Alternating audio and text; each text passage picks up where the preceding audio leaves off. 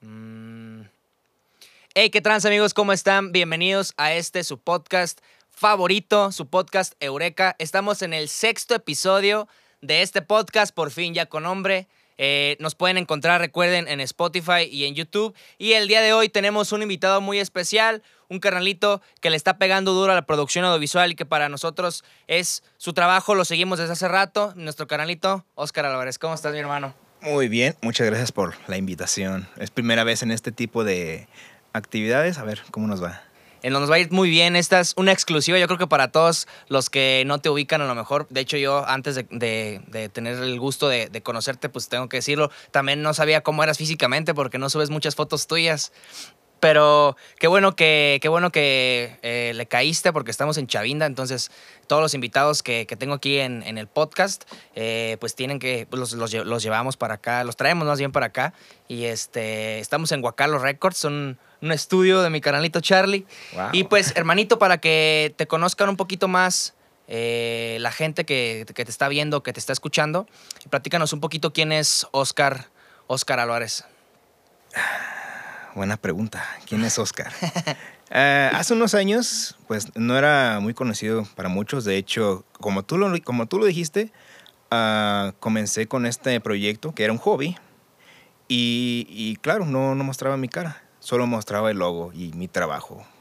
Y de hecho, este, lo primero que se me ocurrió fue montar el logo en algo, no algo que fuera, que pueda ponerme. Entonces lo hice en las gorras. Entonces empezó a salir la gorra y, y pues, bueno, ubicaban a visual y por la gorra, pero no me conocían. Y pues aquí estoy. Mi nombre es Oscar Álvarez, este, soy creador de visual. ¿Y quién soy yo? Eh, soy un ya no tan chico, ya no, puedo decir que soy un chico, ya tengo mis años, este, una persona que tiene el gusto por trabajar con cámaras y pues de ahí fue, fue creciendo un proyecto que empezó de hobby a, a un trabajo. Órale, el nombre visual, ¿de dónde, de dónde viene este, este nombre? Ok, ah, bueno, antes, que, antes de eso hay una historia atrás. Ya tenía este proyecto, pero lo tenía bajo otro número que era RAW, que es como el archivo de las fotos. Pero en ese tiempo quería hacer de todo. Quería hacer tatuajes, quería hacer ilustración, quería hacer este, foto, pero no, no tuve iniciativa. Entonces, de estar trabajando en una agencia este, de publicidad, pues yo estuve ahí en la parte de producción y siempre se me dijo que yo era una persona de aprendizaje visual. Entonces empecé a hacer el juego de palabras en inglés que el verbo to be, entonces, este, como formar la palabra o la oración be visual, ser visual. Entonces hacemos un juego de palabras, quitamos unas letras, entonces queda como be.sual, que sería como visual. Ok. Que está bien, me lo han llegado a pronunciar de varias formas, pero visual está bien, no hay problema. Mm, ya, pero ¿hace cuánto fue que salió de la, historia que me estás contando, ¿hace cuánto fue todo eso? Ah, estamos hablando del 2014, 2015 tal vez, pero no tuve nada de iniciativa. De hecho, compré mi cámara ahí y estuvo guardada. Pero ya como paso del 2017 fue cuando empezó a, nacer visual. Ok. o sea, entonces, ¿cuánto tiempo más o menos eh, aproximadamente, o sea, desde el día uno empezaste tú a, entrar cuando, bueno, cuando entraste a, la producción audiovisual? Mm, pues siempre me llamó, este, desde que estaba en la carrera, tuve mis materias de fotografía y todo eso, pero no lo veía como un trabajo. Yo estudié diseño gráfico, entonces yo me imaginaba, yo me veía como un diseñador, tal vez en algún despacho, pero digamos, por eso del 2017 fue cuando de estar practicando, estar haciendo Mm, acompañando algunos proyectos, pues empezaron a hacer, oye, este, ¿haces esto? ¿Te dedicas a esto? Y pues fue poco a poco, fue animarme. Órale. ¿Y actualmente como qué tipo de, de producciones estás haciendo? Pues mira, eh, desde que comencé este, es con bailarines, hacer sus este, videos de baile conceptual. Ok. De ahí comenzaron a hacer de que oye, ¿y también te dedicas a cosas más comerciales? Y dije, pues, ¿lo puedo intentar? Entonces de ahí empezó lo comercial y cosas más artísticas y últimamente he estado haciendo unos videos musicales con cantantes y producciones ya corporativas. Ya, ya, ya. De hecho, fíjate, cuando yo, yo te recuerdo por un proyecto, yo hace mucho tiempo fui roller en la secundaria, eh, hacía trucos en patines y todo eso. Entonces, yo era de los güeyes que consumía contenido sobre eso muchísimas horas al día. Entonces, eh, me acuerdo que vi un video que tú le hiciste a, unos skaters ahí en, en el skatepark de, de la unidad, hasta que skatepark, le decíamos las rampas, ¿no? Y este... Eh, y ahí, ahí, se me hizo muy interesante porque nadie, bueno, a lo que yo sabía en ese entonces, no había visto a nadie que estuviera haciendo como también ese tipo de videos. Y se me hizo muy interesante. ¿Por qué hiciste ese video? ¿Te contrataron o tú fuiste? Eh, yo fui, bueno, mm, unos amigos creo que fueron contratados por alguna marca que estaba ahí patrocinando el evento. Y pues yo siempre he, sido, he querido pues que me invitaran porque a mis inicios era muy difícil o era porque la comunidad era muy pequeña de creadores Mm. Entonces, era difícil para mí salir a practicar. Entonces, coincidió de que estas personas que contrataron, una era mi amiga, me dijeron, sí, vente. Entonces fue de ahí que empecé a tomar fotos y a imaginarme ciertas tomas y a jugar. Ok, pero ¿y te gusta como ese, o sea, te gustó el, el ambiente porque eh, pues a lo mejor es un poco diferente a lo que haces actualmente? Eh, ¿Te gustó, ¿Te gustó como el cotorreo de ahí de los skaters y todo eso que como te llegó, te llegó como a inspirarte a, las tomas y todo eso? Claro, es que de ahí, bueno, de tiempo antes, ah, con lo que es este, fotografía y video, son muy, muy parecidos en cuanto a pues, la forma de comunicar y visual, pero el trabajarlos es diferente. Ah, la foto es cosas estáticas y el video es siempre movimiento. Entonces este evento me quedó perfecto para practicar movimientos de cámara, estar siguiendo a, a los chavos haciendo, este, haciendo sus trucos y todo eso. Y de ahí comenzó a ver a, ese gusto por el video, por la parte que es muy, muy dinámica. Entonces estuvo, estuvo cool. Antes de, de empezar a, en, este, en este mundo, eh, fue cuando empezaste a dibujar, porque también me di la tarea como de, de ver qué era lo que hacías y, y, vi que tienes inclusive un, un Instagram especialmente como de tus dibujos, ¿no? Sí, está algo abandonado. Eh, sí, como te digo, pues como soy diseñador, bueno, o fui diseñador, no sé cómo mencionarlo, porque ya ni me, ni me menciono como fotógrafo, pero bueno, uh, sí, me gusta mucho lo, soy visual. Entonces, este, practicaba mucho dibujo, hacía retratos y y pues sí, tuvo un pequeño empuje, pero no lo vi tanto como el usar una cámara.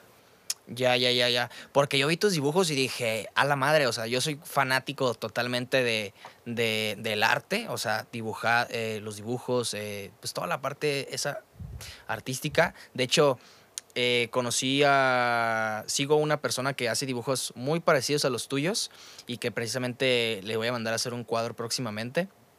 O sea, no me imagino como el hecho de tú estar... Tú, por ejemplo, ahí en, cuando hacías dibujos, ¿cómo lo hacías? O sea, ¿Tenías una foto de alguien y replicabas o cómo era tu proceso ahí? Ah, sí, claro, yo usaba referencias. Aunque ya después con la práctica empiezo a hacer este.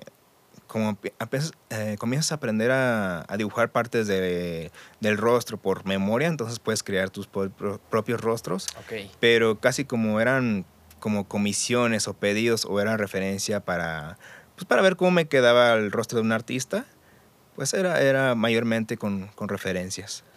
Ok, qué interesante. O sea, tú empezaste a ver como de que sobre inclusive edades, de que como que las chavas tienen más arrugas de por acá o por acá, o los hombres por acá, ya podías ahí como encontrar el factor para, para hacer cierto tipo de retratos, eh, tomando referencia claramente, pero ya como con una mayor habilidad. claro. Este, hay cosas como mm, pues desde bebés se, ven las diferencias de que ah, los ojos se ven más grandes o el tipo de, rasgos entre niños y niñas o hombres y mujeres. Un hombre es más, más cuadrado, tiene más textura en rostro y una mujer es más suave, más, no sé, uh, ¿cómo se dice? Rasgos más finos. Entonces de ahí me, me interesaba hacer retratos a partir de eso. Ok. Y cuando empezaste en, pues ya no sé, ¿empezaste haciendo primero foto o empezaste primero haciendo video? Empecé primero Foto, por, por una por una materia que tuve en la carrera. Ok. Pero de la foto comencé a aprender a entender lo que es como iluminaciones y eso, y lo aplicaba en, en pintura o, o dibujo. Entonces. Ah, ok, ahí- ok. Ah, qué interesante, bro. Este, y cuando le diste a la foto, eh, ¿tuviste algún momento como de un chispazo de que a lo mejor, bueno, no sé, como, como de que esto me gusta? A mí, bueno, a mí me pasó, este, yo no me considero para nada un fotógrafo, eh, Ni persona, no, imagínate, si tú no te sientes, menos yo, este, entonces, pero me atrae mucho, me gusta, a veces lo hago porque simplemente me gusta y lo interesante que se me hace es porque es un momento congelado de la vida. O sea, ese, eso es como que la parte espiritual que yo tengo eh, me llena mucho precisamente porque es como congelar un, un momento exacto de, de- de la vida, como mi trayecto, mi camino, mi paso por, por Ujú. aquí. Y, este, y precisamente es como un recuerdo, ¿no? Que, que, que vas creando, ¿no? Eres un generador de, de recuerdos para muchas personas, eh, momentos especiales que a lo mejor con el simple hecho de ver la foto ya lo remonta a ese día, ¿no? Y eso le, le, le libera endorfinas, hace que sea un- que, que el recuerdo le, haga feliz, ¿no? Así es. Oye, bro, y este, y entonces todo empezó como un hobby, pero ¿en qué momento tú viste que, mm, así como de que a lo mejor puedo ganarme una lana de aquí? Fíjate que nunca lo he visto de forma lucra- lu- lucrativa. Ok. Hasta la fecha le tengo más este amor a lo que hago que decir, ah, es por dinero. Ok. Pero ¿cómo empezó? Ah, pues fue por un proyecto que me invitaron del Circo del Miedo. Entonces de ahí yo, yo ya conocía bases de fotografía, los ajustes de la cámara para tener una exposición decente, cosas así, técnicas. Pero descubrí lo que era trabajar con luz modificada, porque uno cuando empieza siempre dice, ah, pues es que yo trabajo con, con luz natural. Pero cuando ya empiezas a, a jugar con luces que, que tú controlas, entonces de ahí me empezó a nacer el, ok, entonces puedo hackear las fotos o puedo manipularlas para que se vean como yo quiera. ¿Cómo pasó? Eh, en ese circo había una parte del lobby donde había unas paneles de LEDs estos grandes. Entonces se me ocurrió, no sé por qué, acercar ahí a los trabajadores que fueron mis modelos ahí. Entonces de ahí tuve esa sensación de que, oh, entonces si les pongo una iluminación de tal forma, se ve diferente la foto a, nada más ponerlos donde yo, donde se me ocurra. Entonces de ahí fue como que, ok, entonces vamos a empezar a trabajar con, con luz, a ver cómo se porta. Y de ahí fue cambiando mucho el- la forma en que, que hago pues las fotos. ¿Ese fue tu primer proyecto pagado? No. Ok, ok. No, fue invitado y de hecho hasta tuve un poquito de problemas porque como el sí, sí había un contrato, pero yo no era el yo era de los colaboradores, entonces eh, hubo detalles de que no querían que publicáramos las fotos y no sé qué Mm, tanto, pero al final dije, bueno, pues es que según las reglas, como yo tomé la foto, tengo dirección artística. Entonces las publiqué y lo bueno que de que las publiqué fue que de ahí empezó a salir ahora sí lo que era pagado que les Mm. gustó cómo tomé esas fotos. Entonces ahí, oye, ¿no haces sesiones o no? ¿Cuánto cobras por sesiones? Y dije, pues, pues sí, lo hago. Yo claro que sí, tengo Sí. hasta paquetes, ¿no? Y a lo mejor no tenías nada. No, nada. Entonces, ¿y quién fue o qué rubro fue tu primer proyecto pagado? Bailarines. Todo, Bailarines. Lo, todo lo que fue artístico. No, de hecho fue más bien a arte circense. Lo que es polar, eh, telas, este, gimnasia, todo ese tipo de cosas. Por, por una amiga de, de, la, de la juventud. Ok, arte circense Arte fue circense. el primer proyecto pagado. Y de ahí entonces se empezaron a abrir con, con los bailarines. Claro, sí. Los bailarines, eh, porque graban, les gusta mucho, pues, pues obviamente, ¿no? El hecho de que hacen una coreografía bien perra y este y como el hecho de documentar la coreografía y, y cómo a los alumnos o los bailarines o los ejecutantes este eh, le empezaron a dar, ¿no? ¿Qué- por, por qué? ¿Cómo fue la conexión de los bailarines con, con, cuando hiciste lo del arte circense y de ahí te conocieron entonces los bailarines y dijeron eh, que si querían, perdón, que si te podían contratar o cómo fue. Fue algo así, lo, lo que siempre me, me, caracterizó pues en, en cuanto a esto del medio fue que creo que fui de los primeros, creo, a lo mejor además puedo estar equivocado, que empezaba a meter un poquito de producción, por así decirlo. Ah, okay. Ya no era como lo típico de nada más grabarlos con el celular, sino que invertí, me invertía en unas luces o en algo así para darle otro, otro look a, a sus videos. Ya. O metía, le ponía color a las luces. De hecho, fue de ahí que comenzó, porque decían, oye, es que este chavo, pues hace que se vea bien los videos, o sea, les mete este, cosas para que se vea diferente, se vea bien. Entonces, sí, sí vi un video, inclusive me, me encantó decir una palabra fea, pero luego YouTube me va a dedicar a decirme. Este, que fue en, me parece que fue en Camécuaro, que grabaste a una pareja, a Fer Oregel y a, no, si no me recuerdo es Edgar, uh -huh. que te llevaste como unas, unas LED, creo, ¿no? O, Sí. Creo, me parece que sí fueron unas LED o fueron unos paneles, este, y que estaban de sudaderita gris. Uh -huh. Muy actuado, muy chingón el... ¿Cómo fue ese, cómo fue el proceso para crear ese video? Bueno, de ese entonces pues ya yo tenía tiempo trabajando con, con bailarines Ok. y pues obviamente pues ya conocían la producción que llevaba y pues Edgar me contestó, me contactó. Me dice, "Oye, es que me gusta mucho pues, cómo trabajas, ¿qué te parece hacer una idea? Eh, la locación fue, fue más bien un bosque, no fue en, en Camacuaro. Y sí, este, de iluminación fueron unas lamparitas bien chiquitas que yo tenía en ese tiempo. Y ahora sí que puro ingenio. Ya, sí, de hecho estaba recordando también que vi una de esas lamparitas. Creo que te llevaste esas en un video que le hiciste a Oscar González. Este, ahí en la calzada, creo, ¿no? Ahí enfrente donde antes era Blockbuster. También hiciste un video ahí tú, ¿no? Ese es de José Luis. No, hermano, la acabo de regar. Bueno, este. Oye, fíjate, ahorita también me quedé pensando sobre cuando tú empezaste a, a monetizar, eh, o de- a ya generar dinero. ¿Qué fue lo con lo primero que te topaste? Como problemas o circunstancias, puede ser inclusive con el cliente o, interno, que dijiste, no manches, o sea, esto no me lo esperaba. Pues mira, ah, todo mi proceso de crecimiento ha sido como un pequeño estrés porque de repente me... Bueno, he tenido la suerte de que ningún cliente me ha regresado un trabajo. Solo uno y porque la verdad no me gustó ni yo como lo hice porque no sé, algo Ok. pasó, pero no hubo problemas. ¿Sabes qué? Pues no salió, está bien, para la próxima vemos qué tal. Pero hasta la fecha nadie me ha regresado un trabajo o me ha dicho, ¿sabes qué? No me gustó. Ok. Pero siempre está ese estrés de que, digamos, viene un concepto nuevo, eh, un tipo de fotografía nuevo, un tipo de video, un tipo de, de visión que tienen que yo no he practicado. Y a veces digo, ok, sí lo hago, pero me aviento unos dos, tres días estudiando. Estoy así Mm, arriba y abajo. Entonces, siempre hay ese estrés, pero de alguna forma se logra, queda bien. Ah, ese estrés, ¿no? También hace rato estaba platicando con Peña y le preguntaba que sobre lo mismo de, de bueno, bueno, también me dijo que se estresa siempre mucho justo antes de grabar, así pensando que es como, cómo lo va a hacer. Entonces, ¿tú consideras que sí tienes un fuerte dentro de la producción audiovisual, como en alguna industria en particular? Mm,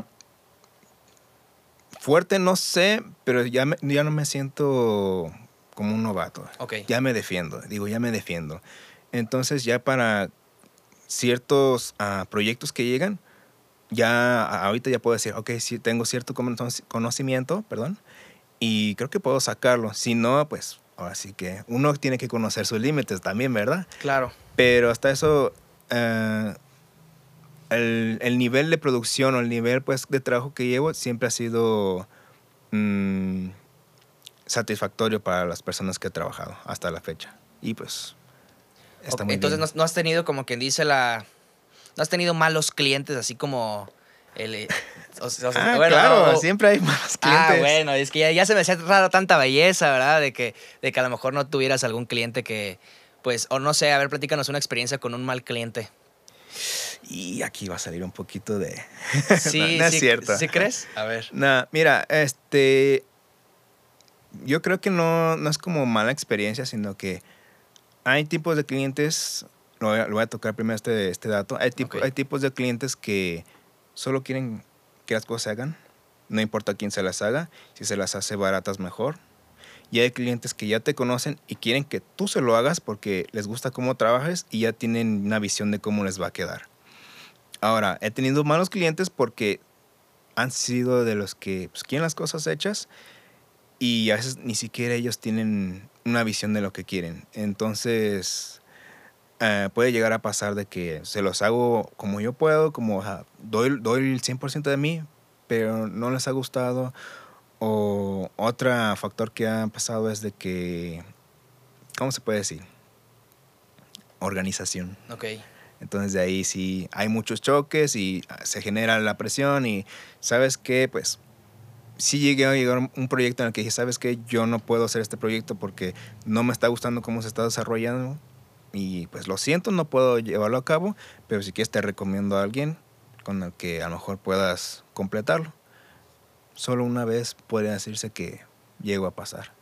Ok, ok.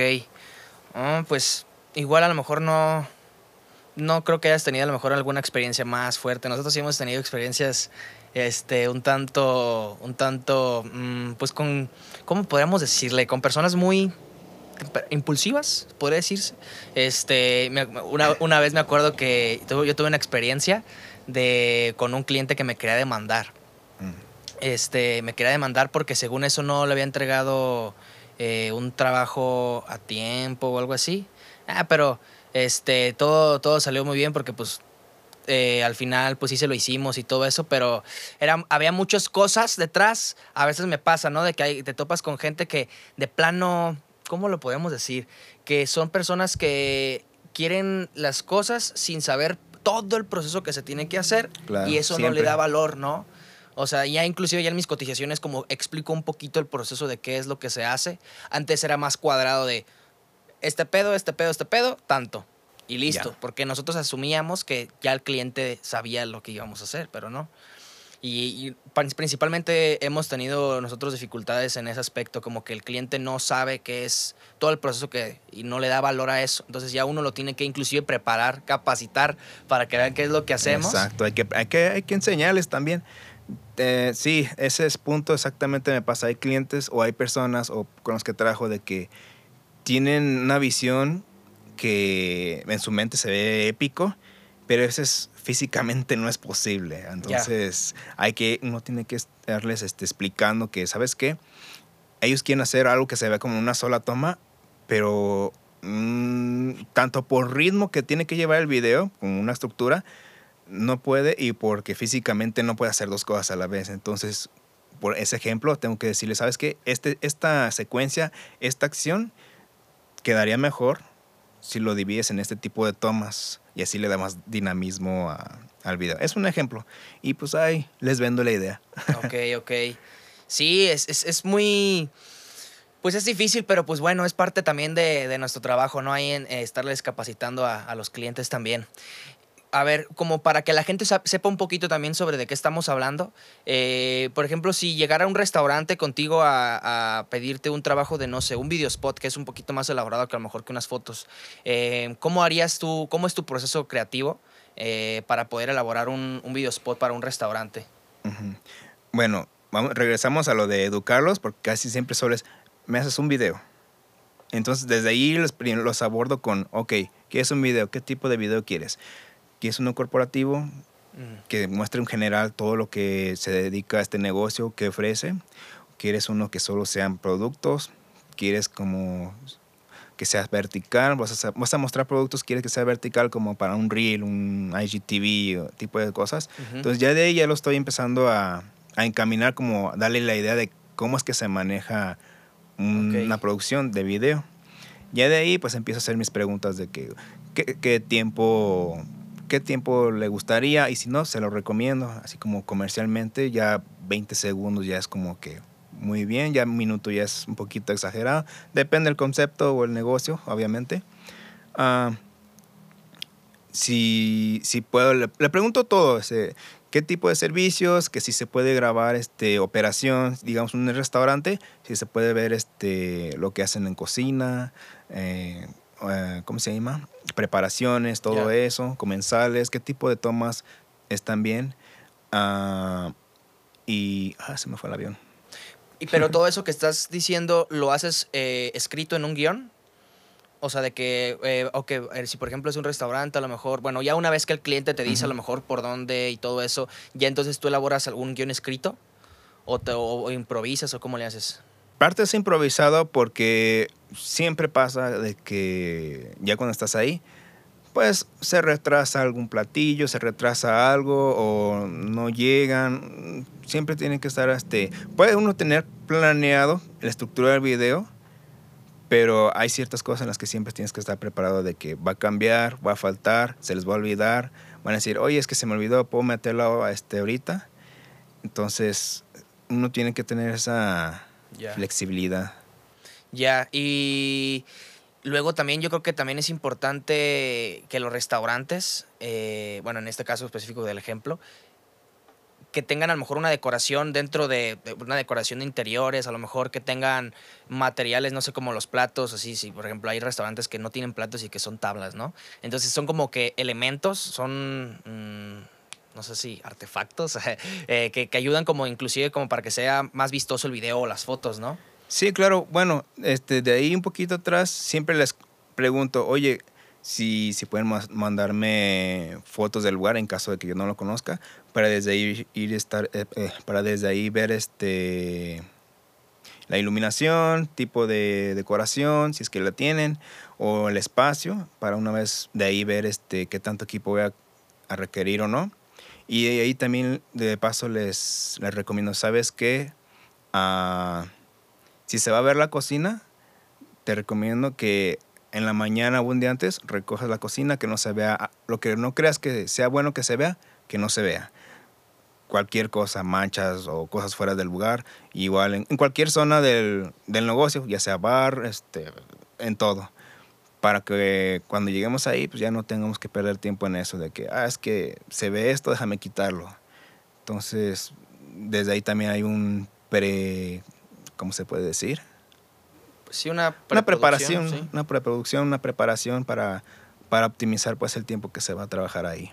¿Y el contacto con quién lo tienes directamente? Con, bueno, a lo mejor en los restaurantes que están muchísimo más grandes, pues con alguien encargado, ¿no? Pero aquí, por ejemplo, en Zamora o la región, ¿Lo haces directamente con el dueño? ¿O si te mandan un encargado? ¿O con quién tienes todos esos contactos de que, ok, este, recojan la cocina un día antes? ¿Con quién? Esa parte es un poquito diversa porque tengo clientes que sí son clientes directos conmigo, los dueños del restaurante o lo que sea. Otras son, ellos son, no son clientes directos míos. Lo que pasa es que pues, hay agencias de publicidad que se encargan de la imagen de ellos entonces yo entro como un, complemento. Ya. Entonces estas agencias me hablan a mí, yo hago el material, ya ellos pues se, dedican a... Hacer la estrategia de difusión. Ajá, y todo eso. Entonces, hay de las dos formas, tanto hay clientes directos míos como otros en los que yo solo aporto pues la parte de la, de la creación del contenido. Ya de ahí pues se hacen bolas. Ok. ¿Crees que sí sea importante eh, o inclusive hasta como tip, no sé si tú qué opines, que los restaurantes, si todavía no tienen un diseño de interiores, o ponle que a lo mejor a lo mejor les requiere más inversión hacer un diseño de interiores instagrameable, porque ahorita pues sí hay, hay inclusive dentro de los restaurantes como pedacitos dentro de, sus instalaciones que son eh, a propósito para que la gente como que tome historias o así. Eh, pero en la parte específicamente de la comida, eh, consideras que es muy importante que tengan, pues no sé, accesorios como más vistosos cuando te entregan la comida? O sea, puede ser como comensal, pero inclusive a ti como, como fotógrafo sí te ayuda más, ¿no? Ah, claro que sí, para complementar la imagen. Eh, hay ocasiones en las que pues solo requieren del platillo servido, pero y a veces funciona, pero otras sí les digo, oye, no tienes, ¿con qué, con qué acompañas esto normalmente? Y así me dicen, oye, pues eh, con una copa de vino de, o una bebida preparada. Ah, me puede servir una para complementar la, la, foto. O si requiere de aderezos o un aderezo, pues de una vez tráemelos. O todo lo que, como lo sirvas, trata de servírmelo igual. Y si tienes así como cositas extras, también tráelas para que se vea más este, integrada pues la, la foto.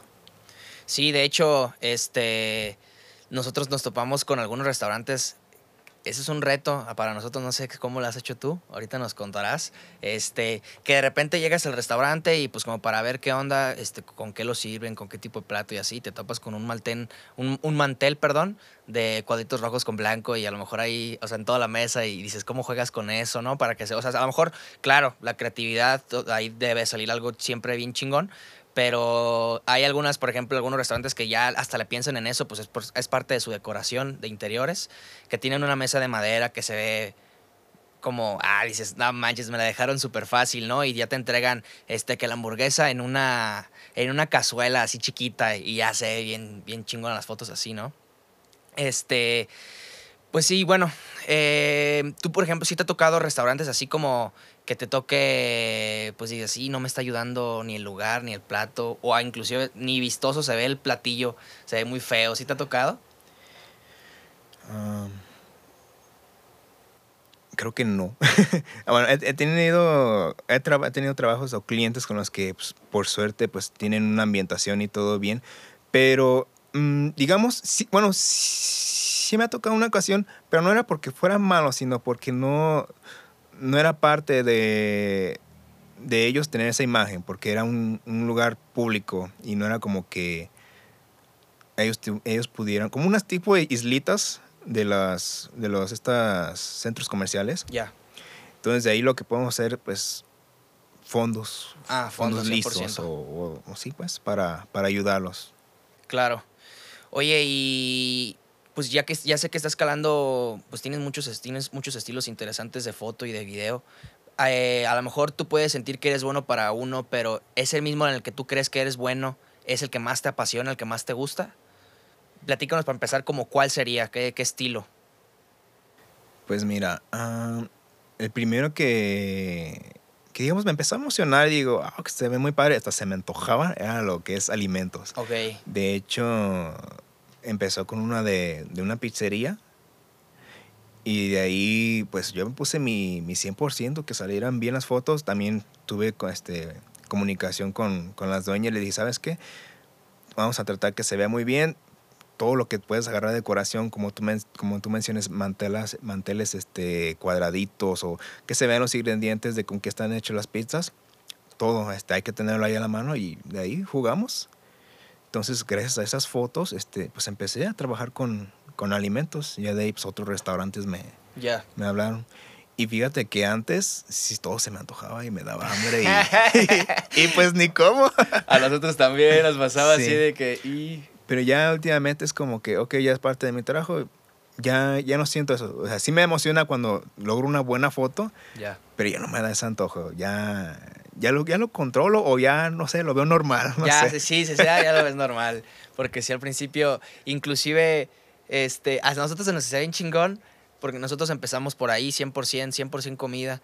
Y este, y literalmente, como ya sabíamos, con los primeros dos, tres personas que pues, siempre regalamos nuestras sesiones de, de comida al principio, pues estábamos aprendiendo y todavía seguimos, nos falta mucho. Eh, pero siempre nos daban la comida después de tomar las fotos, ¿no? Entonces ya nos íbamos a propósito sin comer o así, así para hacer las fotos. E inclusive una vez me acuerdo que un copita que se llama Álvaro, eh, pues estábamos tomando unas fotos de unas hamburguesas de un amigo que se llama, bueno, tenían más cosillas pero se llamaba estilo frito porque ya no lo tiene. Y era una hamburguesa frita, entonces se ve demasiado monchosa. Y, y mi amigo ya tenía, se, se, fue igual así sin, sin comer. Y a media sesión ya estaba que se cagaba el hambre. Sí, así como de, oye, güey, ¿y a qué horas vamos a poder comer? ¿Qué Y yo, no, pues, güey, hoy nos jugó, nos, nos hizo mal esa jugada. Entonces, eso fue, eso es una de las cosas que más te gusta, pero ¿qué otros, eh, ¿qué otros estilos te gustan también? Pues mira, eh, yo ahorita me estoy este, inclinando un poquito más a lo comercial, porque de un tiempo para acá me pongo a ver este tanto pues, en las redes sociales, YouTube, Instagram, todo eso, ya empiezan a compartir las, las agencias o los fotógrafos cómo arman sus, sus sets para hacer sus trabajos. Entonces yo veo publicaciones en las que montan como 10, 20 luces, tantas cámaras, fondos y eso, y todo eso me, me, emociona porque todo eso se necesita para hacer una foto o un video pues, que se vea muy pro. Y pues me, me interesa, yo, yo, yo quiero hacer eso. Entonces ya de poco a poquito estoy aprendiendo, pero ahorita comercial es como que a lo que me estoy inclinando. Ya. Sí, como que de la vista nace el amor, ¿no? Dentro de este, de este como mundo. todo. Bueno, sí, como en todo, claro. Sí, fíjate que sí. Porque casualmente, eh, yo por ejemplo soy DJ eh, y como yo empecé, la, la, la, primera impresión que yo tuve fue cuando yo vi una, una tornamesa. Me acuerdo que fuimos una vez a, a, un lugar que le dicen el Terra, allá en Jacona, a la vuelta de Williams. Y un amigo se llevó su mochila y en esa mochila llevaba una tornamesa y era como tamaño pizza familiar así cuadrada las de Domino's. Uh -huh. Este, entonces abrió la mochila y salió, salió la torna y yo dije, a la madre, ¿qué es esto? O sea, de que se veían muchas cosas y empezaron a tocar y así y me daba como cosa de que yo también quiero, así, ¿sabes? Y así también me acuerdo que pasó con, con la fotografía. Yo, yo tengo rato ya que sí, siempre he trabajado con creativos desde bien chico desde mandar a hacer logotipos, desde contratar para sesiones. Entonces, siempre me ha llamado mucho la atención e inclusive es una industria que, te, te lo confieso, me, me, me impone. O sea, sí creo que toda la gente que está adentro, así pegada, sí digo, o sea, mis respetos, ¿no? Porque, pues sí, sí admiro mucho la creatividad y, y, y admiro en general a todos los artistas que, que, pues, todo lo que sale de su cabeza lo crean, o sea, se, y lo materializan en algo, ¿no?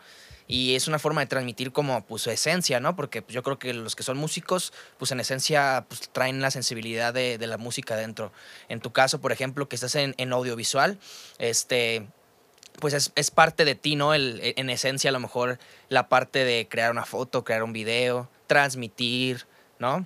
Y, este, y el hecho también de que la gente se vea inclusive mejor que como se ve en los espejos, ¿no? A mí me pasa que también me veo en videos y digo, a la madre, ¿sí me veo? yo creo que te va a pasar a ti con este podcast. Sí, la verdad, sí, yo creo que sí. Sí, es No probable. estoy acostumbrado a estar frente de la cámara, pero Sí. ya tengo que hacerlo.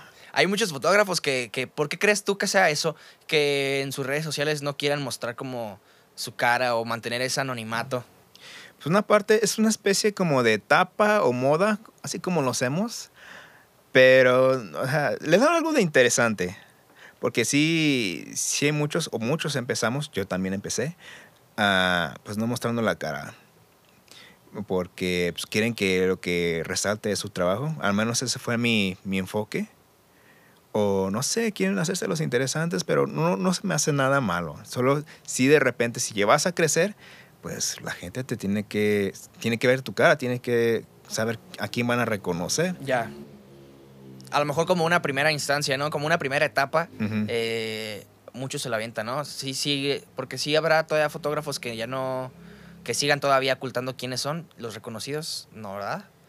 Todavía sí, algunos... sí, ¿verdad? Sí, que quieren mantener todavía su esencia. Sí, te, te voy a platicar algo curioso. Cuando yo estaba en esa etapa, eh, ya me empezaban a contratar, pero solo veían el, el, el perfil, pues, el, mi, mi trabajo.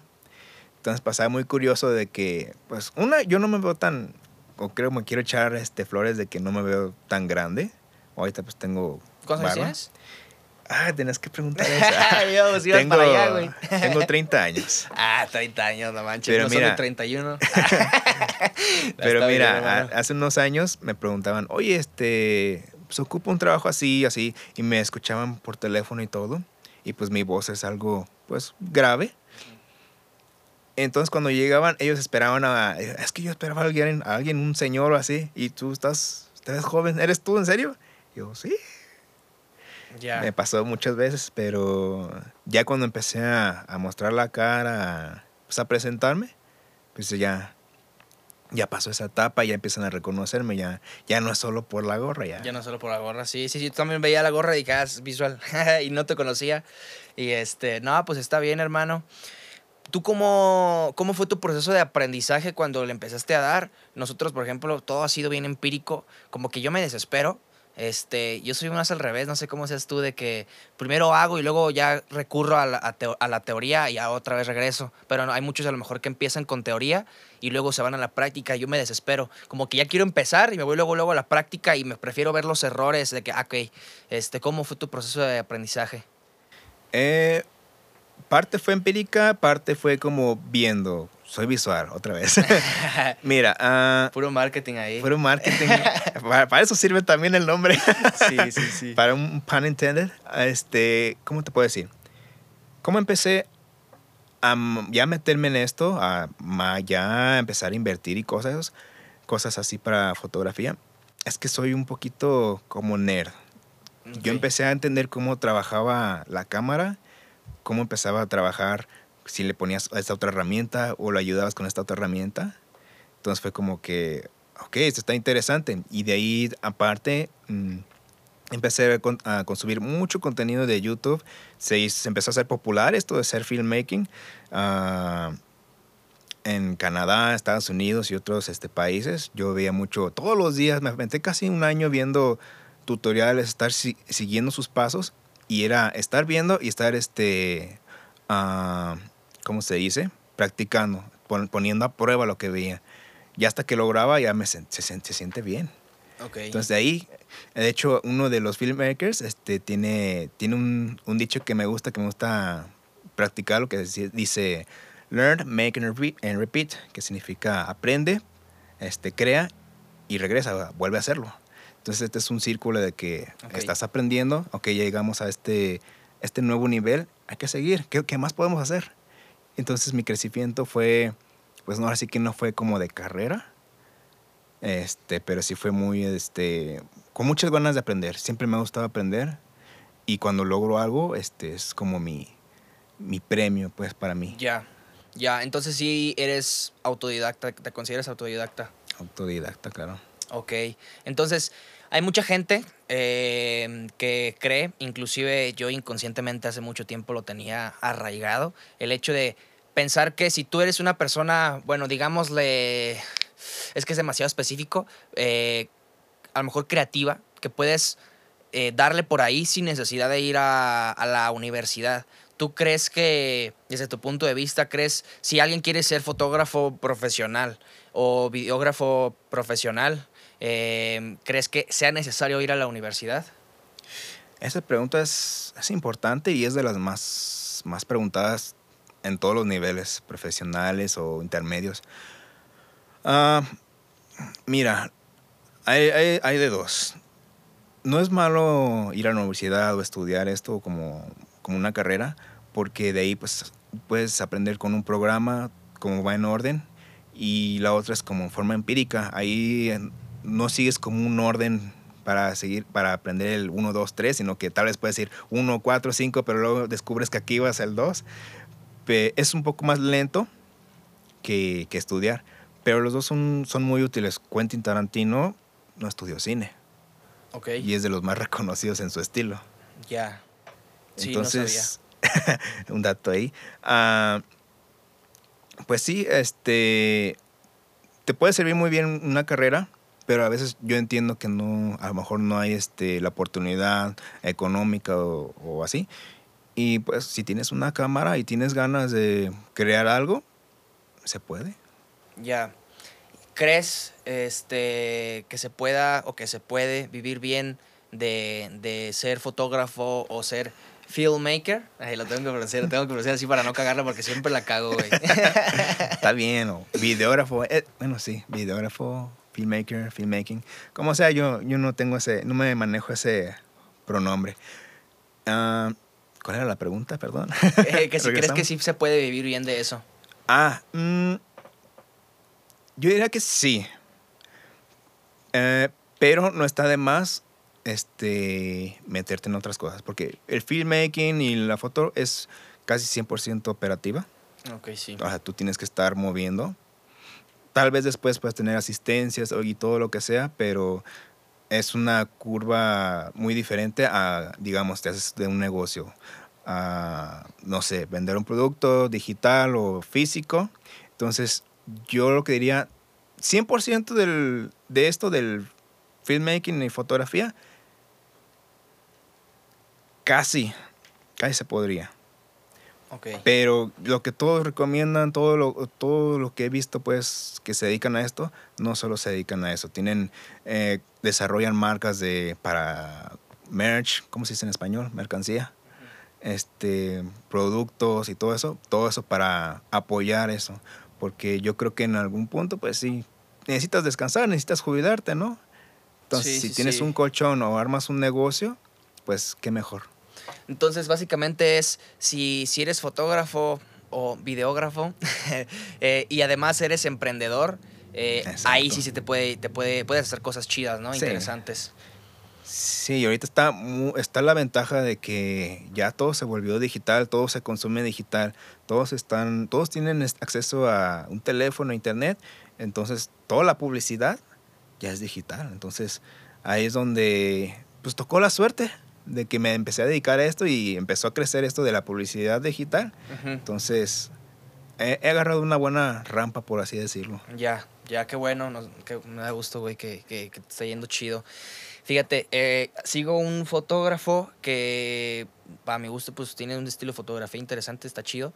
Se llama Mar Marcus Alberca. ¿Marcos Ajá. o Marcus? Para no Marcos. cagarla. Marcos, ¿ah? Español. Este, ese güey también se me hizo interesante porque es emprendedor, porque tiene, o sea, vende cursos. Entonces yo creo que ahí la estrategia que podrían hacer sería que ustedes como fotógrafos o todos los que son fotógrafos, videógrafos, se den a conocer, pues bien cabrón, que su estilo de fotografía o de video eh, pues luzca, inclusive que sea reconocido como de que, ah, este es como el estilo de, de tal persona, para que después, si, si vas creando una comunidad sólida, eh, puedes a lo mejor crear unos cursos, ya sea en línea o presenciales o como sea, ¿no?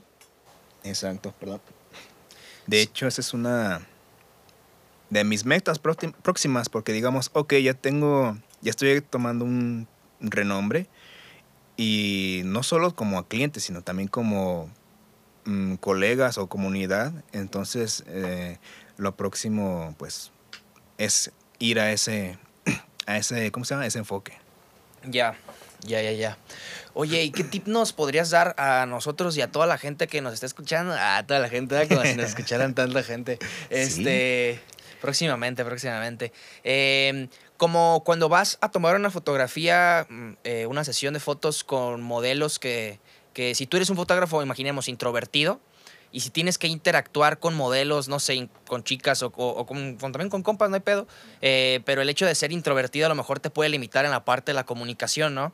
¿Qué, qué tip le podrías dar a, a esos fotógrafos que son introvertidos y que necesitan, eh, pues vaya, tener una comunicación constante con, con el modelo o con la modelo para que también se sienta a gusto y se sienta bien? Desde aquí te lo digo, es, es difícil. si eres introvertido, va a ser difícil. Yo hasta la fecha, pues sí me, sí me identifico como alguien introvertido, introvertido. Pero ahora sí que el único tip es hacerlo. Yo tuve la suerte de trabajar con un fotógrafo que trabaja mucho con modelos de certámenes y todo ese tipo de cosas. Y fue ponerme enfrente de ellas porque aparte de foto yo hacía video. Entonces sí, empecé con mucha pena, no podía ni, ni voltearlas a ver a, a los ojos, yo agachado y no, no sabía cómo comunicarme, no cómo pedirle que hiciera cierta pose. Pues fue, fue aprender así que la, a la fuerza. Ahorita actualmente ya se me hace más fácil, entonces el, el tip es hacerlo, Sí. no hay otra. Salir de tu zona de confort, ¿no? Ajá, a una exacto. zona en la que, en la que no estás acostumbrado. Ya. Exacto. Muy bien, muy bien. Y por ejemplo, ¿cómo le haces tú cuando te tocan modelos que están troncos o troncas? O sea, ¿cómo, cómo, cómo haces esa parte de dirección? Las evito, no es cierto. no, es que fíjate que una parte importante de trabajar con modelos, o al menos como yo lo, lo hago, y que me sirve, es primero ganarme la, la confianza. Porque hay fotógrafos de que pues no, no, no va a tener la comunicación con la modelo, no le va a decir nada, solo va a decir ponte, le tomo la foto y ya. Ah, eso es algo difícil de, de lograr. O sea, di- difícil de que se logre pues la sesión. Yo lo que hago es, este, primera, pregunto nombre, aunque soy malísimo por los nombres, pregunto nombre y siempre me refiero a esta modelo por su nombre. Desde ahí es un paso de que, ok, me estoy este, dando paso pues a, a, a que me... a darle confianza pues. Y de ahí pues, siempre estar este, comunicando. A lo mejor no preguntarle chismes o cosas así, Ya. pero cosas así como pues, de interés común o, hacerle comentarios sobre mm, estilos de, de modelado, si es que se, se dedica a esto, al modelado, o estilos que le gustan. Uh, ver un poquito sobre sus inte- intereses que tengan que ver con lo que estamos haciendo. No le vas a preguntar cosas porque, otras cosas porque pues nos estamos desviando. Sí, claro. Y con eso, pues, otra cosa que hago es, ah, si es tronca o si le cuesta, pues, ah, pues le ayudo con las poses, hago el espejo como quien dice. Ya. O si, si, no, si le puedo enseñar una referencia, ok, si no le funciona, pues yo hago la pose, más o menos, porque no me sale igual, Ya, ya, pero ya. ya, ya le doy una idea, ya, ya empiezo a, a, a generar esa confianza. Y pues siempre me ayuda. mucho. Previamente tú ya, eh, a lo mejor puedes mostrarle con algunas poses con- de Pinterest o así, pero tú previamente consideras que se tiene que aprender a, a cómo posar para tú ya tener como una idea de que, ok, ponte así, colócate así. Mira, por lo mismo que estuve trabajando mucho con certámenes, pues me ayudó. Como ellas ya saben posar, como mucho, casi todas, este, pues de ahí voy agarrando las referencias. ¿Cuál es como el estándar que siempre usan? Desde poses básicas a poses de este, pues ya más, más elaboradas. Y de ahí fui como que haciendo mis notas y ya los replico. También igual estar viendo tutoriales, ya no solo de fotografía, sino también cómo, ah, ¿cómo se dice? Ah, cómo comunicarse con los modelos, cómo interactuar con ellas. Entonces de ahí pues empieza a tener un, un estándar como para dar introducción y empezar a, a guiarlas. Ok, ok. Sí, es una parte que, que en lo particular, a mí, a mí sí me llama mucho la atención la parte de hacer fotografía. ¿Qué estilo, qué, qué estilo se llama cuando es fotografía de retrato, pero es en calle? ¿Sigue siendo así de retrato o cómo se llama ese estilo? Es un retrato, por así decirlo, casual. O sea, ¿Casual? debe, debe haber factores.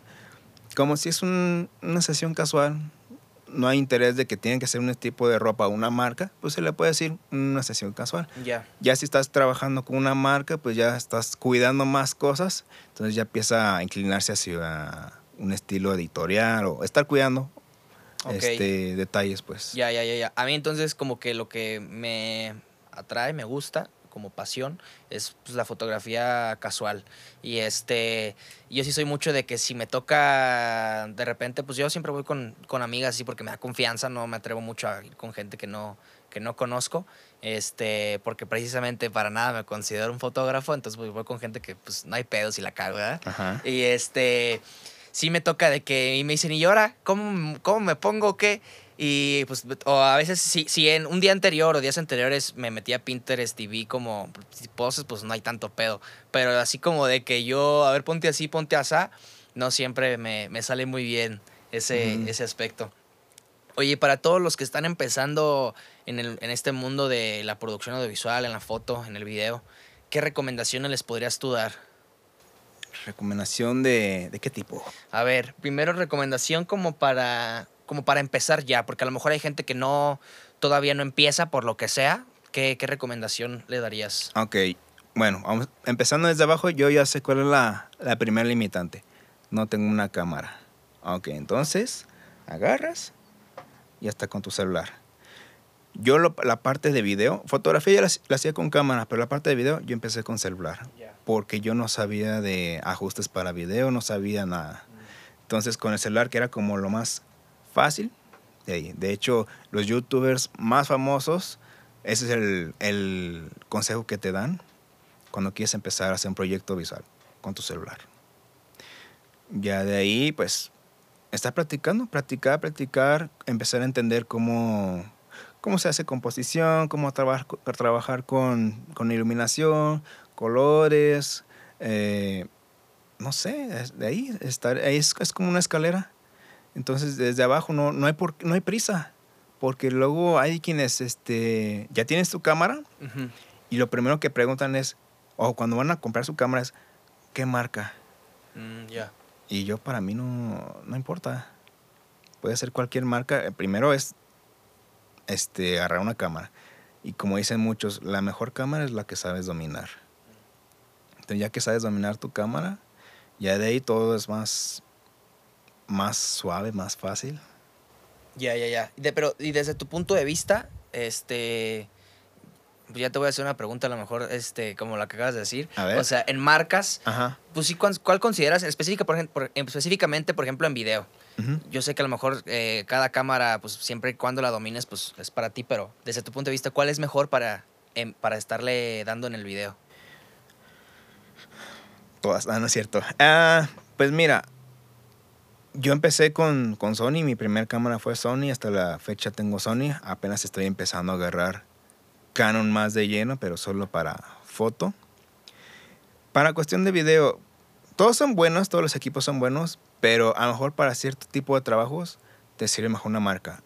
Me explico. Ah, hasta eso que en cuanto a sistema de, de autoenfoque, hasta ahorita quien lleva la delantera sería Sony. Si quieres este, que sea un color más natural, más este como vida real o más placentero que no te cueste trabajo tener que después producir, Canon. Ok. O si digamos quieres que te importa mucho la nitidez, muchas veces los lentes de Nikon son los más este los más nítidos que te dan mejor imagen. Entonces es como un mm, estar buscando qué es lo que te funciona más para ti. Todos están yendo a Sony por el hecho del autoenfoque. Pero yo, yo en mi punto sería cualquier cámara. Ya. Ya. Y nosotros, fíjate que empezar, cuando empezamos a comprar equipo, pues 100% novatos. eh, traíamos una Canon, una Nikon y una Sony. Entonces, este, pues salían los videos bien diferentes todos. Entonces ya cuando ya están, no, de hecho ni siquiera empezamos con Sony, ya me acordé, empezamos con, traíamos celulares, teníamos este, una Canon y, y una Nikon. Entonces pues se veía súper diferentísimo cada, cada toma y, entonces ya fue cuando vimos que la Sony... eh, pues que a lo mejor que iba, podíamos tener algunos beneficios que para, para nosotros, a nuestro gusto, nos iban a beneficiar muy, muy cabrón. Y en la parte de alguien que está empezando, imaginemos que ya te compraste tu primer cámara, eh, como en una línea de accesorios que tienes que ir comprando sí o sí, eh, ¿cuáles tú consideras que tienen que ser esos accesorios? Ok, ya tienes tu cámara. Ah, es que hay, dos caminos. Una es buscar un lente. Casi todos se quieren ir por un lente para retrato, pero ¿qué es lo que pasa? Ah, quieren buscar lente para todas las cosas. Perdón. Yo lo que recomiendo es con el lente con el que venía la cámara o uno que tenga zoom, que no a todos les, mucha, les gusta porque dicen, es que, es que este lente es para retratos. Mira, yo, yo primero lo que te recomiendo es agarres una lente, una lente que te abarque para todo, porque hay, eh, hay quienes que dicen, es que quiero hacer retrato, pero también este, cosas pequeñas como macro y también quiero hacer paisajes. Son extremos muy diferentes de la fotografía, entonces un lente pues, que no sea fijo es lo que les ayuda para primero entender cómo encuadrar, cómo componer, cómo, cómo trabajar con ese tipo de, de estilos de foto. Ya. Ya si te interesa más que retrato, entonces te puedo recomendar un- una lente de retrato. Ok. El otro camino es entender la iluminación. Este, entender cómo, qué, qué horario se ve mejor la luz usando la luz del sol, eh, qué tipo de luz te sirven más, este, si la, la que ya tienes en casa o mejor tener una luz controlable, una luz modificada. Ya de ahí vas a entender y cuando tienes una buena iluminación, una iluminación que tú puedes controlar, casi con cualquier lente puedes hacer Ya, un buen trabajo. ya, ya. ¿Y cuáles son los horarios eh, más chidos para hacer unas fotos en la calle? En la calle. En la calle. Bueno, pues depende del estilo. Todo, todo, para todo tipo de fotografías, estilos y eso, va a haber muchos factores. Eh, pero mira, la, la más artística, más cinemática, la más estética de que todo el mundo usa, sería para la, la hora dorada, que es cuando apenas está saliendo el sol o ya está empezando a atardecer. Ese, en ese horario la luz es cálida, es suave, se ve bonita la piel. Este, si pones, a- si usas la luz, a- si usas el sol a contraluz, te da un look acá muy de cine. Ya de ahí, pues las- la hora azul, que es después de que atardece, cuando empieza a anochecer, también es muy, este, le da un mood a, a toda la imagen. Y fíjate que el- la luz del día, pues la del mediodía sí es muy dura y no es como la más recomendable, pero hay formas de, de trabajar con ella. Entonces, ¿Como qué tipo 12? Como las 12, sí. Pero ahí ya s- va a depender también del estilo, pero ahí te sirve mucho es estarla rebotando con contra edificios, contra cristales, contra si tienes un rebotador, entonces puedes usar el sol como otro flash, otra luz modificada, entonces para todo ahí hay este am, ¿cómo se puede decir? pequeños hacks para hacer trabajar la luz como tú quieras. ¿Y crees que haya alguna hora en particular en la que de plano sí no te ayude nada la, la iluminación? Mm, pues yo creo que cuando no hay, que es cuando está nublado y está lloviendo. Ok. ya suena así, pero es que no, no, no sabría decirte, porque casi toda luz se puede aprovechar. Muchos te van a decir, es que la luz del mediodía no te sirve. Ah, a lo mejor para tu proyecto, tu visión, sí no te va a servir, ok, pues no te va a servir. Pero hay otros proyectos en los que les favorece, entonces todo va a depender del tipo de visión, el tipo de imagen o el tipo de proyecto que vas a hacer. Te va a servir un tipo de, de horario para la iluminación. Ok, ok. Oye, entonces imaginemos que pues ya tienes tu cámara, eh, a lo mejor inclusive nos pasa de aquí ya tenemos esta cámara, pues sí que chingón, pero pues a lo mejor eh, pues hay que cuidarla, ¿no? Ah, ¿Cómo, qué, qué aspectos tú consideras que sean importantes para que podamos cuidar nuestras cámaras, nuestro equipo de producción? Eso es, eso es importante, ¿eh? Sí. Mira, eh, primera, pues el cuerpo nunca tiene que estar descubierto. O, sea, o tiene que tener una tapa o un lente. Y si va a ser este, un cambio, tiene que ser rápido con, la, con el cuerpo boca abajo para que no entre polvo. Eh, las lentes siempre tienen que estar limpias, siempre con tu perilla o soplador. Estar quitando el polvo. No hay que, hay que intentar menos tallarle. Ya si tienes que tallarle, pues con la con su toallita de microfibra. Eh, un cuidado, un tip muy, muy importante es tener en cuenta que cuando vayas a la playa o un lugar donde hay una brisa con humedad, sí va a afectar a la cámara. Parece que no, pero ya cuando regresas de, de tu viaje, no puedes mover la tapa del- de las baterías, no puedes este, apretar bien porque ya se, ya se enfrió y se genera sal adentro. Entonces hay que tener cuidado con, con el equipo en, en tipo de ambientes. Si es húmedo, pues sí puede llegar a, a afectar a algún tipo de cámaras, porque hay unas que sí están diseñadas para todo terreno y así pues puedes este, usarlas desde la montaña o a la playa. Ok, pero entonces ahí, ¿cómo, qué, nos, ¿qué nos recomiendas hacer para si queremos ir a grabar a la playa, por ejemplo? No lo hagan. ya tuve la experiencia y lo bueno que una cámara pues que no es la del trabajo. O lo menos que puedas exponerlas. las sacas, haces tu toma y luego luego a la bolsa. Porque sí, parece que no, no te das cuenta, pero me pasó esa experiencia pura. Ya cuando llegué a mi casa, la quise hacer su, su limpieza, lo que sea, y me encontré que estaba llena de sal en todas las pequeñas grietas o aperturas. Ujú. Entonces, mi recomendación, o si tienes una bolsa Ziploc, Una bolsa Ziploc. pues que esté ahí, que la puedes manejar ahí, pero lo mejor sería exponerla lo menos posible. Ya, ya, ya, ya. Oh, fíjate que ese es un buen dato, ¿eh? Porque nosotros sí pensábamos, eh, no sé, en algunos meses ir a grabar algún videoset a la playa. Y pues imagínate, íbamos a estar una hora acá en Tiza y este... Entonces no iba a ser nada más como una toma, sino que íbamos a estar un buen ratote. Entonces para ahí prevenir cómo le, cómo le podamos hacer ahí. Sí, tienen que considerar eso. Sí, es, es importante. Parece que no, pero sí. Ok, ok. Y entonces, este, ya que, ya que compramos el lente, ya que compramos la cámara, eh, ¿qué otros aspectos, o bueno, más bien, qué otros accesorios consideras que todavía sigue, eh, es, es necesario tener si, si vas a ser fotógrafo? Para fotografía, pues este, pues ya tienes tu cámara, eh, tu lente, pues iluminación. ya sea luz continua, flash o rebotadores, que puedas aprovechar la luz que tengas a, a la mano. Y, y pues ya todo va a depender, depender de tipo de fotografía. Para, para fotografía nocturna, si quieres que no, tenga una no, no tengas una fotogra- fotografía movida, pues un tripié cosas básicas, un tripié este, o un monopié. eso sí, muy importante la correa. Yo no uso correa, pero usen la correa. Te evita accidentes. Sí, sí, sí. Este.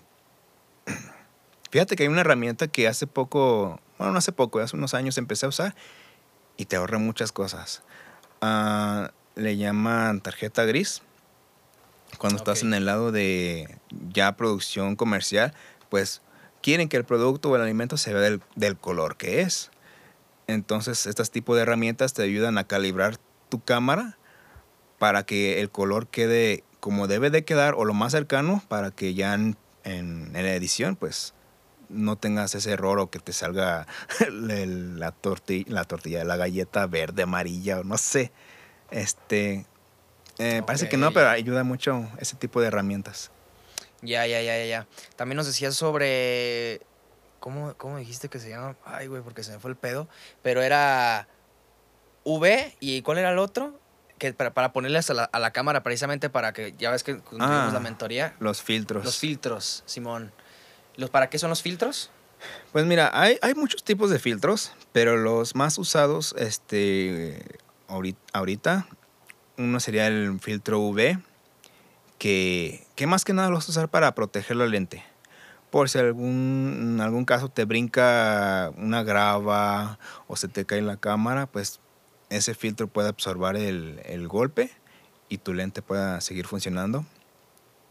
Así que más que nada es protección un filtro polarizado. Ah, tiene difer- diferentes usos, pero el que más lo, lo eh, de la forma que más se usa este, es para quitar reflejos.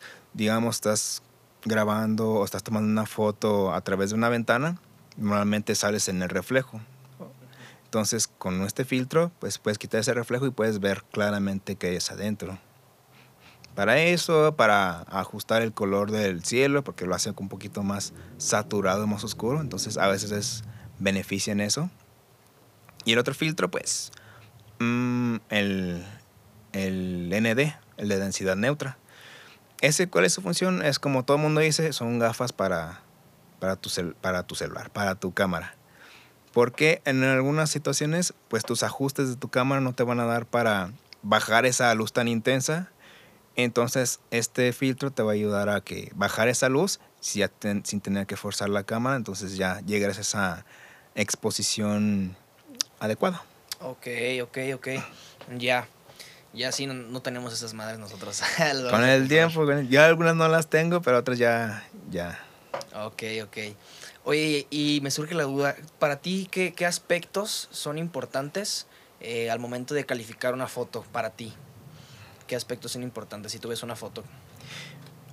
Mira, lo primero que veo es que estén derechitas. Ok, Yo sé que hay un estilo que es fotografía del plano holandés, que es como en 45 grados o en diagonal. A mí me da, me da algo al ver esas fotos.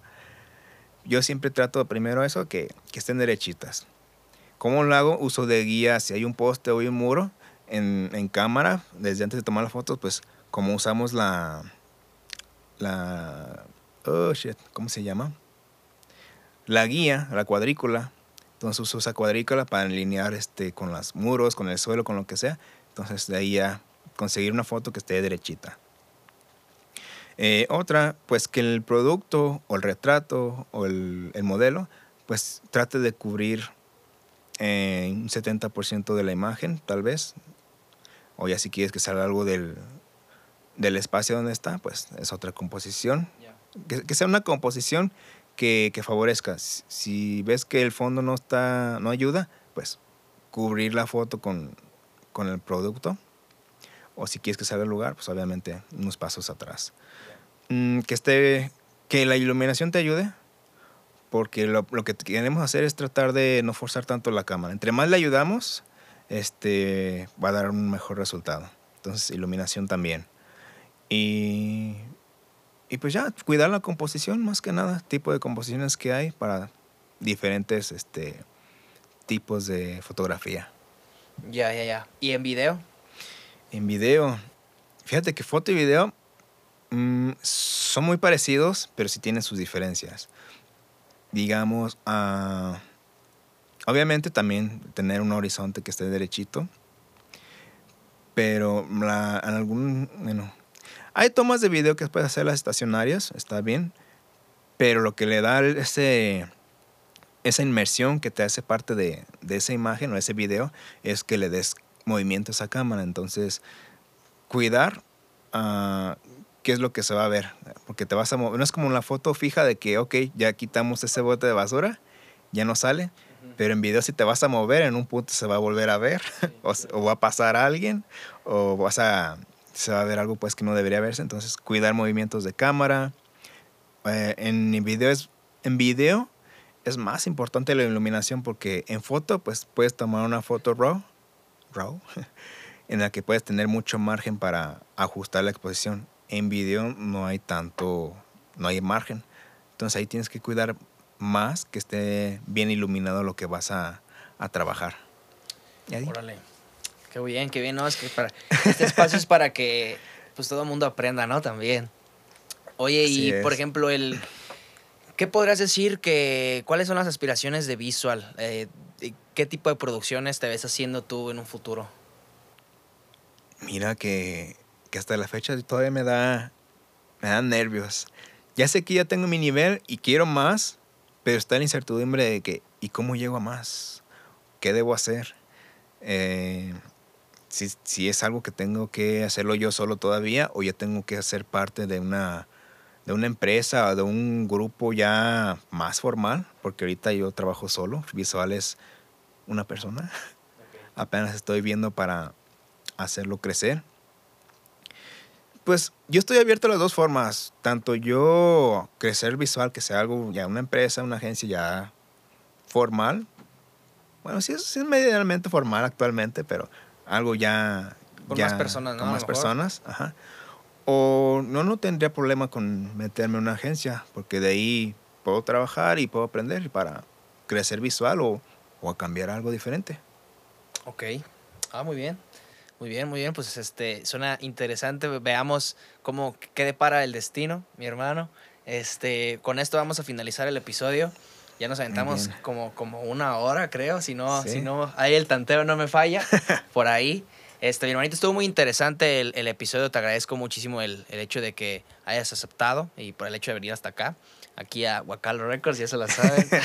no, gracias por la invitación. Ya, ya sentía, porque vi a Roberto y dije, ahorita van a seguir conmigo. O posiblemente yo, yo sentía como que estaba en la mira. Pero dije, bueno, que ya pase lo que tenga que pasar. ¿Qué dijiste? Y ya me mandó mensaje este vato. sí. Ya, ya viene, ya viene y ya me va a decir ahorita, no, está bien, ni modo, hermano, te tocó. Y no, bueno, no pero es con gusto, o sea, no es como que disgusto, sino al contrario. Ya esto es una, una tipo de actividad diferente a lo que hago. Voy a tener un poquito de relación con lo que voy a hacer más adelante, pero me gustó. ¿sí? Simón, es un entrenamiento para que te un vayas entrenamiento, sí. A, ahí a platicarle a, la gente. Mi hermano, pues te agradezco mucho. ¿Cómo te pueden encontrar en redes sociales? Pues miren, en redes sociales, pues este, principalmente, pues Instagram. Estoy como b.sual-bajo. En TikTok solamente es visual, aunque ahí apenas estamos trabajando. Próximamente, igual en Instagram, va a haber una plataforma para compartirles un poquito de lo que yo sé, para crecer esta comunidad de creadores. YouTube también tengo, se llama Visual, pero si está, está muerto ahorita. Entonces, ahorita Instagram está bien. Excelente, mi hermano. Y mi gente, pues a mí me pueden seguir en, en Instagram como Alan Lua con doble A al final. En YouTube como Alan Lua acento en la U, al igual que en Facebook. Y en TikTok, Alan Lua con doble A al final. Ya me voy a poner también ahí en TikTok al tiro porque sí, es Oh, que sí. es publicar en todos lados. O sea, apenas andamos ahí en esas. Pero bueno, Todos son hermanito. canales. Este, muchísimas gracias, mi gente. Estuvo chingón este sexto, no, no más sexto, séptimo. Es que ya vamos aquí avanzando. Aquí, mi gente, hay que avanzar rápido porque si no, no se hace esto. Este, pues nos vemos en el próximo episodio de su podcast favorito, Eureka. Y pues, ya, adiós. Chao. Hermano, estuvo chido. Yeah. No mames, güey. Siento que este fue uno de los episodios en los que más la cagué, güey. Güey, ¿qué pedo con tu dedo? Te estabas desangrando. Me estaba desangrando, güey. Y ¿Eres neta, sí, güey. Me estaba saliendo sangre del, del